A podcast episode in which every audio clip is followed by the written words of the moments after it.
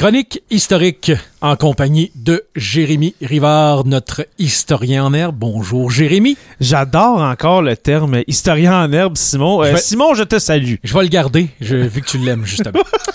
Euh, on parle de cette chronique, oui, exclusivement euh, du Témiscamingue, mais pour Oui. mieux comprendre la formation du Témiscamingue, faut se diriger un petit peu plus au nord pour parler de cette fameuse faille de Cadillac.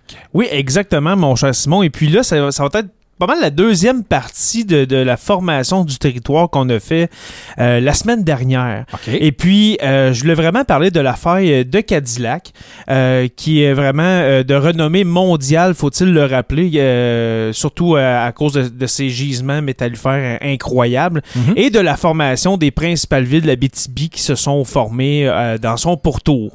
Alors, c'est quoi la faille de Cadillac exactement? Et pourquoi qu'on dit la faille de Cadillac? Eh bien, C'était ma première question. Oui. Vas-y. c'est pas à cause que toutes les principales mines sont à Cadillac, hein? Tu, tu- sûrement que tu, tu l'auras deviné. Notre- Mais il y a eu des mines, par exemple, à Oui, Cadillac. oui, mais il n'y en a pas 12 là, puis le reste, euh, on verra. Là. Non, non. Exactement. C'est une faille qui s'est euh, formée il y a de- des milliards d'années. Ok, Là, on parle de 2,5 milliards d'années. Euh, dans le fond, euh, puis pourquoi on appelle ça la faille de Cadillac? Ben, c'est parce que c'est dans le canton de Cadillac où se retrouvent les prin- ces principales villes-là. OK. Alors, c'est une anomalie gé- géologique qui, a- qui a un impact majeur sur l'histoire minière du Québec et surtout sur la, la- la- la colonisation euh, abitibienne. hein. Là, on parle pas de Timiscamienne, mais ben, bien sûr de, de l'Abitibi. Elle est longue de 320 km, mon cher Simon, cette faille-là, et Quand puis se, se retrouve euh, du côté du Québec, mais aussi dans le nord-est ontarien, euh, dans le secteur de Kirkland Lake, euh, etc. Et puis, euh, comme j'ai dit, ça s'est for- formé il y a 2,5 milliards d'années. Euh, lorsque la fissure se forme, c'est une fissure qui s'est formée dans le bouclier canadien. Et c'est pour ça qu'on appelle ça une faille. Oui. Et puis, cette fissure-là s'est remplie de magma. Et puis, avec la solidification de ce magma, euh, magma-là, eh bien, il y a eu plusieurs euh, métaux précieux qui s'y sont formés, dont l'or, le cuivre, le nickel, etc. D'où l'apparition de ces mines euh, que l'on que l'on retrouve un peu partout euh, en Abitibi parce qu'on a fait des, des, des recherches et euh, on a creusé un peu partout pour retrouver ces gisements ces gisements miniers là. Exactement. Et puis, au début du 20e siècle, c'est là qu'on on se rend compte de la richesse de cette faille-là. Et puis, que les principales villes, euh, comme j'ai comme j'ai nommé tantôt, de Rouen, de Val-d'Or, de Malartic, vont euh, être fondées euh, sur son pourtour. Et puis, ce phénomène est à l'origine de la ruée vers l'or en Abitibi-Témiscamingue, comme j'ai dit. Et puis, euh, comme j'ai dit, OK, les plusieurs villes. Euh, en 1934, Oui. en 1934, le prix de l'or augmente considérablement, passant de 20 à 35 l'once. Là, on parle vraiment du début du 20e siècle, parce Oui. que là, aujourd'hui, je me suis pas renseigné, mais dans les dernières années, ça tourne alentour de 1500 à 2000 l'once. Alors, c'est vraiment, euh, c'est pas près de baisser. Non, pas du tout. Puis quand même de 20 à 35, c'était un bon euh, faramineux à l'époque là. Exactement. Absolument. Et puis, c'est alors qu'il va y avoir une ruée vers l'or, et puis il va y avoir une vingtaine de mines d'or euh, qui vont voir le jour dans la région dans les cinq années suivantes, euh, dans les années 30. Euh, c'est d'ailleurs dans ce contexte qu'est fondée en 1939 la ville de Malartic, qui sera au cœur de la production d'or en région. Parce qu'on on, se souvient que Malartic, il y a eu un, un, gros boom et puis ça, ça a baissé. Et puis là, c'est revenu avec la mine, la, la grosse mine à ciel ouvert qu'on connaît depuis maintenant 10-15 ans. Oui. Absolument. Et puis en 1937, c'est près de 400 hommes qui sont employés aux mines canadiennes Malartic, Sladen et East Malartic. OK, alors c'est pas beaucoup, mais quand même, c'est vraiment important pour l'époque. Et puis au cours de l'année suivante, le nombre de ces employés va doubler. Quand même? Du nombre de de, l'année suivante. De l'année suivante. Wow. Absolument.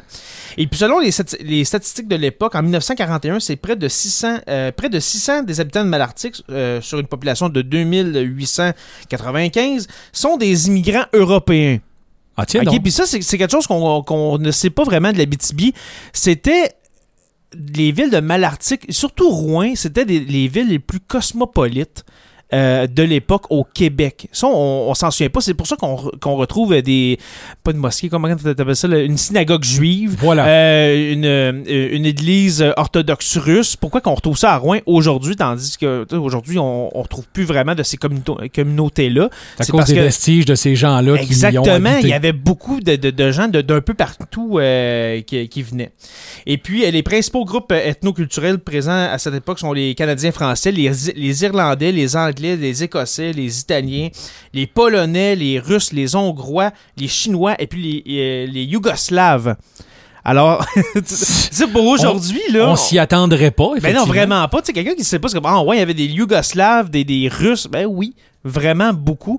Et puis pourquoi? Ben c'était parce qu'à l'époque, dans ces, dans ces contrées-là, ben, il y, y a soit une crise économique, une famine, etc. Et puis on a euh, le- le- la promesse d'un avenir meilleur euh, en Abitibi, hein, dans Oui. les mines.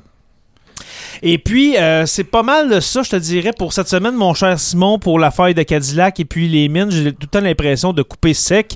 Au Mais on a un temps euh, précis et puis j'essaie, j'essaie de, le, de le respecter. Et après ça, ben, euh, viendra la, la- la migration vers le sud, vers le Témiscamingue. Oui, exactement. Et puis la semaine prochaine, on, on va parler des, des premiers occupants euh, du territoire euh, du Témiscamingue, qui sont les Anishinaabe, euh, qui sont ici depuis des milliers d'années, faut-il le rappeler. Avant de quitter Simon, Oui, me permets-tu de faire une petite plug tout à fait. pour le podcast de Sur la Terre des Hommes? Oui. On a un Patreon. Et puis là, sûrement, Simon, tu vas me demander qu'est-ce qu'un Patreon? Qu'est-ce qu'un Patreon? Un euh, Jérémy? Patreon, c'est une plateforme de sociofinancement. OK? Et puis, euh, l'avantage euh, que vous avez euh, en accédant au Patreon de Sur la Terre des Hommes, c'est d'écouter des, des épisodes exclusifs qu'on appelle les Historiarum, OK? Qui sont des épisodes à peu près d'une demi-heure 45 minutes. OK? Parce que là, on rappelle, euh, on rappelle aux gens que Sur la Terre des Hommes, oui, je viens faire des chroniques his- historiques, mais c'est un podcast. Oui. OK? Et puis, euh, si vous voulez nous encourager, et puis ça serait vraiment apprécié pour les gens du Témiscamingue, mobilisez-vous. OK? Devenez des patrons, des patronnes de Sur la Terre des Hommes. Euh, c'est en dollars US, OK, mais ça fait pas une, trop grosse différence puisque pour 2 dollars US, alors environ 3 dollars euh, environ 3 dollars euh, canadiens, ben vous avez droit à toutes ces exclusivités là, que ce soit euh, les épisodes de Sur la Terre des Hommes avant tout le monde, les épisodes exclusifs Historiarum, Tranche d'histoire, les chroniques de CKVM s'y Oui. retrouvent. Alors, le, le premier, le- le- la, la première collaboration a été donnée à tout le monde, mais les prochaines, dont celle-ci, sont pour les Patreons exclusivement. Alors, pour nous encourager au podcast sur la Terre des Hommes, visitez le Patreon, P-A-T-R-E-O-N.com, barre oblique SLTDH. Alors, pour Sur la Terre des Hommes, patreon.com, barre oblique SLTDH. Et puis, euh, soutenez-nous dans notre quête euh, de vérité historique. Et puis sur ce, mon cher Simon, je te dis à la prochaine. Merci beaucoup, Jérémy.